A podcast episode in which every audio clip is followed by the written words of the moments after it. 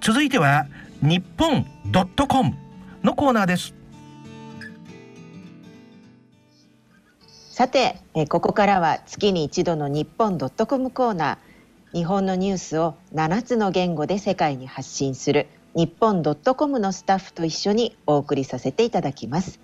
え今日のゲストは英語版エディターのピーター・ダーフィーさんです。こんにちは。Hello, thank you for having me. こんにちは。よろしくお願いします。はいはい、えー、再登場ということですけれども、はい、いや再再再登場で3度目ですよね。はい、はい。で皆さんご存知の方も多いと思いますがここで簡単に、えー、ダーフィーさんのプロフィールを再度ご紹介したいと思います、えー、アメリカオレゴン州生まれ日本のアメリカンスクールを卒業後カリフォルニア大学バークレー校で日本語を専攻ジャパンエコー政府発行誌民間企業広報誌などの翻訳を経て日本 .com の英語版エディターとしてご活躍されています、えー、さてダーフィーさん。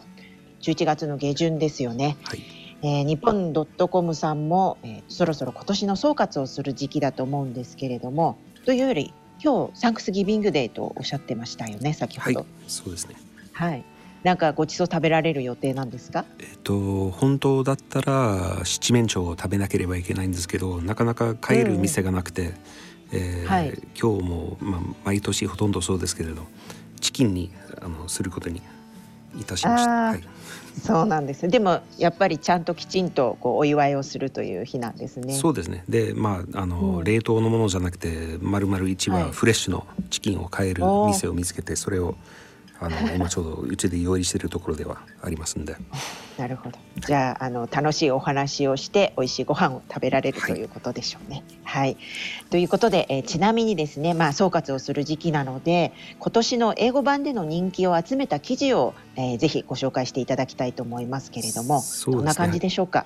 えー、まあ日本のそのニュースで言えば、はい、えーうん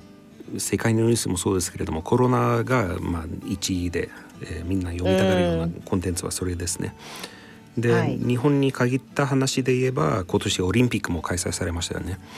あそうでしたね、はい、1年遅れてのその夏オリンピックはありましたけれどその関連の記事は結構読まれましたね。両方、うん、オリンピックはただあのうちはそのスポーツ専門のところではないので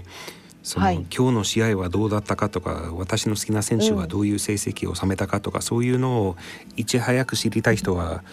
私たちのウェブサイトじゃなくてもっとそのスポーツ専門のところはたくさんあると思いますね。うん、あリアルタイムでやってるようなところとか、ね、そうですね。なかなかあの、はい、マンパワー的にもうちはそれそこまではできないんで、うん、えーはい、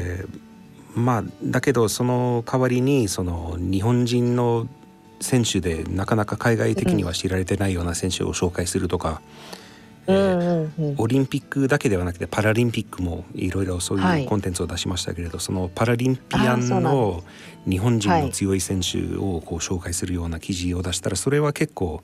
読みに来る人が多かったですね、うん、他で読めないようなコンテンツを読みに来るっていうのはあの、うんうん、ありますんでそういう主流の、ね、主流までは言わないです。けど、はい まあねでもそういうねまた違った角度視点でこう記事を書くっていう切り込んだあのいろんな視野を持ってのやっぱり長年日本に住んでらっしゃるダーシーさんのそういう,、はい力だと思いますまあ、ここまで1万人以上の選手が参加するような大会で、うん、いろんな角度から見ることができますんで。そういう他のところが見ていない角度から見てそれを紹介するっていう、うん、えー、ちょっとした努力をやれば、えー、読者は集まってきたっていうのはいくつかありますね。でまあ、はい、嬉しいですね、もう一つの大きな話題はコロナだって言いましたけどもそのちょうどコロナとオリンピックが重なって、うん、えーはい、コロナなのにオリンピックをやっても大丈夫かっていうようなそういう心配はあったり。えー、はい。確かにね夏はみんな日本人もそれをすごく心配してましたよね。そうですね。海外からこれだけの選手がみんな集まってくるとまた金を持ってくるんではないかとかそういう心配はたくさんされて、はい、だけど最終的にはそこまで問題にならなかったっていうのは逆にこれはまた面白いネタになったっていうか、うんあのオリンピックをやったらこれはまたあの大そのコロナが大爆発するんではないかっていうそういう心配を持っている人が多かったんですけれど、そうですね。なかったことに対してなんでなかったのかっていうそこでまた、うんうんあの去年2020年はどちらかというと日本はあのそのコロナの発信地の中国に一番近い国で、えーはい。一番早く、えーそのコロナのケースが現れてきたっていう、ダイヤモンド・プリンセスというそのクルーズ船があったりとかうんうん。日本は大丈夫かって心配してるその世界から見ればそういう人が多かったと思うんですけど、うん。結局その数字を見てれば日本は全然大丈夫じゃっていう あの確かにそうですよね。毎毎日のその新たにかかったそのはい。患者数だとか、そのあの総はい死者数だとか、そういう数を見てれば、日本はうまくやってるんではないかっていう目で見てる人が多くなってきてると思うんですね。で、うん。実感としてなんで日本はうまくできてるのかっていうそういう情報が欲しくて読みに来てる人が多いかなっていう感じもしますけれど。うん確かに今もねちょっとヨーロッパとかではまた感染再あの爆発しているような状態でも日本は本当に少なくなってもうちょっとね一昔前が忘れ 忘れられるぐらいのあのよくわからないなんでこんなに落ち着いてるんだっていう風になってるんですけど、まあ、ぜひその辺もまたあの追いかけてダーフィーさんの記事を出していただけるようになればと思います。はい。あの日本に住んでる一人としても知りたい ところでもありますんで、うんうんそうですよね。でじゃあコロナとオリンピックその2本柱以外にもいろいろと読まれたそうですけれどどんなものがありましたか？そうですね。それ以外はまあ、はい。その現状逃避をしたいっていうなんかそういう動きがあるのかわからないんですけどあの、うん。都市伝説っていうような話題とかも結構上がってきましたね。都市伝説？あのというとどんなことですか？というとまああの、はい。ゴーストストーリーとでも言うかあの日本だったらこの怖い話をするのが夏にはあの盛んになってきますよね。うんうん怖い話を聞いて背中がゾクッときてこう涼しさを感じるっていうそういう夏の, はいはい。あの風流としてあるんですけどもアメリカはどっちかっていうと、うん。そのハロウィンの季節うん。お化けが出る10ハロウィンっていうわりですかね。はい。それに合わせていろいろいろんなそういうなんか怖い映画を見たりとか怖い話を聞いたりとかはあると思うんですね。ではいまあその都市伝説といえばそういうお化けの話怖いストーリーっていう面もあるんですけどどちらかっていうと、自分の知り合いに実はこういうことがありましたって直接その人から聞きましたっていう、そういうふうに伝わっていく話っていうのは都市伝説都市都市伝説ですね。うんうん。はい。でそういう都市伝説の中には例えばこの口裂け女っていうのがありますね。うんありますね。はい、であのマスクの下がそうそう取ったらコロナ時代だからちょうどいいと思うんですけどこのマスクをつけてて「私って綺麗って聞いてきてそのマスクを外したら実は口が本当に耳から耳まで全部咲いているっていう、そういう怖い顔を見せて、わーってびっくりして逃げるっていう話だったり、うん。えーあるいはその如月駅っていうその電車に乗って、自分の駅で降りるところをちょっと寝過ごして起きたら、はい。あどこにいるんだって外を見たら如月駅っていう聞いたことのないような駅の名前が書いてあって、で後で調べたらそういう駅が存在しないっていうちょっとあー族ってその時にしたって怖かったねっていうそういう話があったり、それをこう日本で今流行っている都市伝説を紹介する記事を出したらそれは結構反響がありました。うーん。アメリカでも同じようなこういう都市伝説はやはりあるんですか？どこにもあると思うんですねこれは。あの、うんそういうなんかちょっと異世界というか、うん。お化けというかそういうあの心霊的な話をするのはみんな大好きだと思うんですけどうんこういうあの映画で見た怖い話ではなくて実際にあったかもしれないっていうそういうふうに半分思えるような立場で語れる、えー都市伝伝説っていうのはもう世界的に流行ってると思うんですうね。んでもじゃあそれをあれですね日本らしいというか日本のまあ文化とかそういうあの点に着目して日本らしい都市伝説を紹介したらば結構ヒットしたという。そうですね。まあ日本で言えば、ねあのホラー映画日本ホラーっていうそういうあの、うんさらにホラー映画の中の分類ができてるぐらい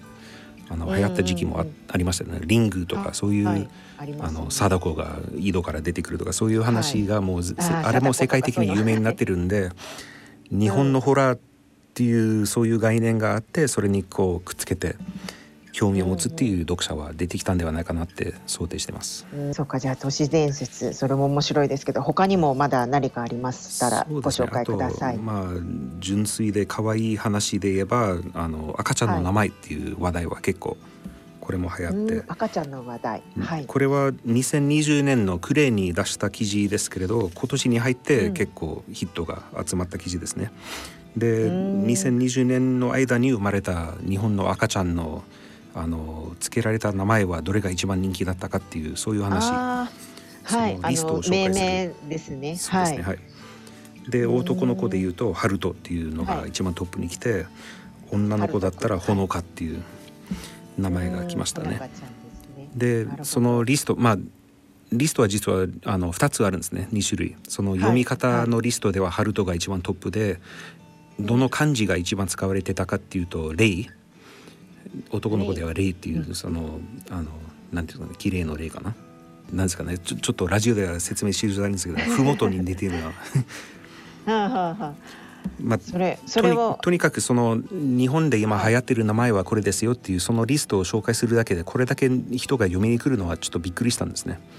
うん、なんでですかねそれは。そうですねまああの海外でもその日本文化が人気になったりうん、とはいえ自分のところにも子供が今度生まれるから日本の名前を付けたいってまで思う人は どれだけいるかって考えたらそこまではいないと思うんですけどまあでも興味はありますね、どういう名前が人気なのかっていう。はいはい、でもね本当に日本のアニメとかそういうのは世界的にも有名ですからもしかしたらそういうね観点からも男の子だったら春人君にしようっていうような人たちも出てきてるのかもしれないで。すね、まあ、人気の漫画に出てくるような名前をつけるよりは実際に日本人が使っている名前を使った方がなんかいいかなって いう気はしますけど。なるほどね。そうか。ちなみにあのダーフィーさん私のその、はい、あのふるさとの台湾ではですね、はいはい、この赤ちゃんの名前つけるのはとにかく占い頼りなんですよね。もうみんな、はい、占いが大好きで、あのー、まあ、生年月日とかそれからまあ家のこういう家系図とかそういうのを持っていろんなその占い師を回ってどの名前をつけたらこの子は将来大気ばあのすごいね成功するかとかっていうそういう願いをつけてやるので、まあ、そういうところを見るとやっぱりね子供につける名前の親の思いっていうのがどこの国も並ならぬこういろいろなはい。努力をしてる状態だと思うんですけどダーフィーさんもお子さんには結構名前悩みましたか？うんそこまで悩んだりはしませんね。あのまあ日本母は日本人で私はアメリカのものですけどその、うん、アメリカの日本の名前を両方使えたらいいなっていうようなそういう思いもありましたね。うん、で運が良くて日本ではほとんど使うことはありませんがアメリカだったらミドルネームというのもつけることはできますんで。その、どちらかからあのどどっちかの文化からその日本の名前を取ったりアメリカの名前を取ったりそれを両方つけるっていう選択肢はありますね。あったんですね。ただ私、うちの場合は子どもたちに大体まあ自分の先祖のところの名前をつけたりとかおじいちゃんとかひいおじいちゃんとかそういう名前をもう一回じゃあ生かしてみようかっていうそういうものをやったり、はい、日本は逆になんか自分の親とか自分のおじいさんおばあさんに聞いてどういう名前が縁起がいいのかとか、そういうアドバイスを聞いてつけるっていうのは多かったりするようなことを聞いたことありますけど。そうですね。おじいちゃんおばあちゃんがね選ぶっていうのもありますよね。そうかわかりました。はい。今年の流行りはこれでしたって紹介したら結構読者が集まりました。ねまたね今年2021年もどうなるのか知りたい感じです。そうですね。はい。あとじゃあお名前都市伝説それから他にもう一つぐらいお願いできますか？すね、あともう一つあったのはえっと滝美香さんっていうあのインストラクターあのヘルスインストラクターっていうその運動を教える、はいはい、あの、うん、実はおばあさんですね。もう90歳を超えてるあの多分 YouTube のチャンネルも持ってテレビにい。ろいろ出てると思うんですけど、あのまあそう CM に出られてますよね。はい、はい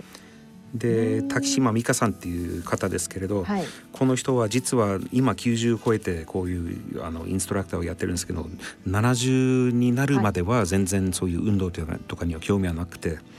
70を超えてから運動に目覚めて自分が運動するようになって、うん、えー、これはみんなとシェアしなきゃって長生きできるって もうすでにその時点で長生きできてると思うけど。はいはい。まあ1931年生まれでもう今年でちょうどあのはい。90になったんですけど、えーそうかそうか。はい。フィットネスインストラクターになったのは87歳から。でその人のインタビューその紹介の記事を書いたらそれはやはりはい。あの海外からも相当興味は集まってきたと思うんですうね。ん。日本はそもそもその一番長寿の国っていうそういう、うんあうん。の知識を持ってる人が多いんですけど。うんその食べてる食事のおかげなのか運動なのかうん何なのかっていう、そういうなんでここまで長く元気に生きられるかっていうそういう興味を持ってる人が多いので、まあ、これは当然うんうんうん読者は集まってきたかなっていう感じがして見てます。でもねなんかジム通いっていうと日本人よりもやっぱりヨーロッパとかアメリカの人たちの方が一生懸命やってるっていう感じですけどそういう人たちから見てもこのあの滝美香さんっていうのはすごい人だって映ったんでしょうね。まあそうですね。まあはい、あとコロナの時代になったからこそそのオンラインで何ができるかって言ったら、こういうオンラインで教えているっていう人が出てきて、はい、そういう面白みもあったり、時代に乗ったおばあ様という感じですね。はい。あとはこれからの季節は日本だとあの風物詩となっているような流行語大賞とか今年の漢字とかそういうものもありますけれども、あのはい。実はもう始まってますけどあの、はいうちから見てこの言語の季節っていうのがありますね日本は言語の季節。言語の季節11月に入ったら、まあその流行語大賞のそのまず候補語が発表されますね、うん。あの30個のその用語だったり表現だったりそれが発表されて、このうちの、はい。えー最終的には10個、えー対象になるものが今度、えー、と来月の頭ぐらいですかねに発表されるもうんすですけどぐですね。はい。その流行語大賞が発表されたり、えーそれははい結構昔から8年前ぐらいからそれを全部英訳して、うんえーそこから他の言語にも展開して、えーうん翻訳してますけど、はい。日本という国日本の文化日本の社会を知るには、今年流行った言葉を知るのが一番いいかなって私は個人的には思ってますね。うんうん。確かにそうですよね。はいまあ、今年も去年と同様結構コロナ関連のそういうあのうん。そういう関係の表現が結構トップに上がってきたりはしてますけど。うんうん。それ以外にも、まあ、今年流行ったその芸能人の口癖だとか、いろいろ必ず出てきますけど、うん。今年日本で何が流行ってるのかっていうのを知りたければこういうあ新たにみんながこうち口にするような用言、うん。用語は何なのかっていう。それを見ればうん。いい話なんで、うん。結構でも勉強になりますね私としても。うーん。やっぱりあれですよね。日本人って結構あの略語とかが作り出す言葉を作り出すのが得意なのでちょっとね言葉だけ聞くとどんなことか想像つかないようなイメージがつかないようなあの独特のものが生まれる年もありますよね。そうですね。まああの翻訳者としてこの仕事をやっていればその純粋に日本,、はい。日本人が日本語で口にするような言葉をその意味を英語で伝えるにはどうすればいいかっていう話に尽きるけど、そうではなくて今回はこの日本語をこういう単語を使っていますっていうその単語自体を紹介しなければならないような、えコンテンツになりますのでその日本語はこういう言葉でできていてその言葉の背景にはこういうあの情報があるとこういう知識があるとか、うんで場合によってはそれをそのままローマ字に表記して日本語としてドーンって出してそれを実はこういう意味を込めているよっていう翻訳の世界をちょっと超えたような作業になりますけど、なんかあれですか？思い出深いその翻訳するのに難しかったその流行った言葉って記憶に残るものありますか？全然わからないのは多いんですね。聞いたことないような単語とか。あの うん去年は結構ホームワークでその家で作業することができて、テレビも割と見られる年になったんですけどそれまでは結構早く早く帰ることはほとんどなく会社で頑張って仕事して帰ったら、はい。テレビを見る力もないからそのまま寝るっていうなんかそういう生活をずっと続いてたんで、なかなか今流行ってるそのコメディアン日本のその芸能人が今なんかそういう漫才は今何が流行ってるかとそういうのをなかなか見ることがなくてお笑いとかそういうのですね。11月になって必ず毎年今年の流行語はこれですって何かが出てきたら、うん。なんだそれって 急遽調べなきゃいけなくて。えー、と4年前だと思うんですけどじゅ17年の、えー、とはい。サンシャイン池崎のああはい。空前絶後のって自分の自己紹介を始めるその 5分間ぐらいかけて自分の自己紹介をするような、見たこともなくて聞いたこともなくて急に翻訳しろって言われても なんだろうって思ってそれを YouTube に行ってとにかく見なくちゃいけなくてそれはうん。社会勉強になるというか。なるほどね、はい。お仕事とはいえどもねそういうのを見ても笑いましたか？それ笑いましたあれは。あの日本のことをよく知ってそれを日本のことを海外に紹介するというのは仕事の基本ですけれど日本の全てを知ることはまず不可能だっていうなんか知らされるような そういう場面もたびたび出てきますね。このこの仕事ただのそのあれか英語のスラングをこう翻訳するとかそういうのとはまたもっと違う次元ですよね。まだ違いますよね。まずうん。そのままもちろんうん。5分間の彼の自己紹介を全部翻訳するわけにはいかないんで、うんうんうん。ちょこっとそのあの一番最初に出てくる用語はこういう意味ですよって。で実はこの人はこの後うんうんうん。5分間ぐらいずっともう永遠に自分のことを素晴らしいってうん。どれだけ言ってるかっていうそういうのを説明するしかなくてなかなか翻訳を超えたような作業になってますね。であと多分同じ17年だったかなって思いますけれどもその、はいえっと、東京都都知事のあのアウフェヘーベンっていうなんか急にドイツ語を言い出したりする、はいでそれをもちろん英日日英辞書を調べてもそれは出てこないし、出てこない。そはい。のアウフェヘーベンってなんだって調べたらこれはドイツ語のそのうん。文化論の中で出てくるどうのこうのってそれは長々といろいろ説明するよりは、まあ、この人はこういうなんか格調高い言葉を使うのが好きでっていうそういう説明に転がっていっちゃうんですけど。うん。翻訳よりはその日本の今の社会はどう動いてるかっていうのを見てそれをこうですよって紹介するような記事になるんでそれは毎年結構自分の勉強にもなりますし、結構面白いと思いますね。じゃああれですかね。今ちょうど今月もうだからこういうのたくさん訳してて忙しかったんじゃないんですか？大変でしたか？今年は逆になんか珍しくあんまりそういう、あの見たことのないようなコメディアンのセリフとかはなくて、あそうなんですね、まあ、コロナ関係の仕事あの言葉が多かったり、えーちょっとしたそういう政治経済関係だったり、うん。割と全部見てあ分かるんだこれって久しぶりにうん。思って見ることができたんですけど。今年一番まあね。最終的に残るのは何だろうってこううんうん。あの想定して当てるのは一つの楽しみですけどどっちどっちですかね。か。コロナ関連なのかオリンピック関連なのか。そう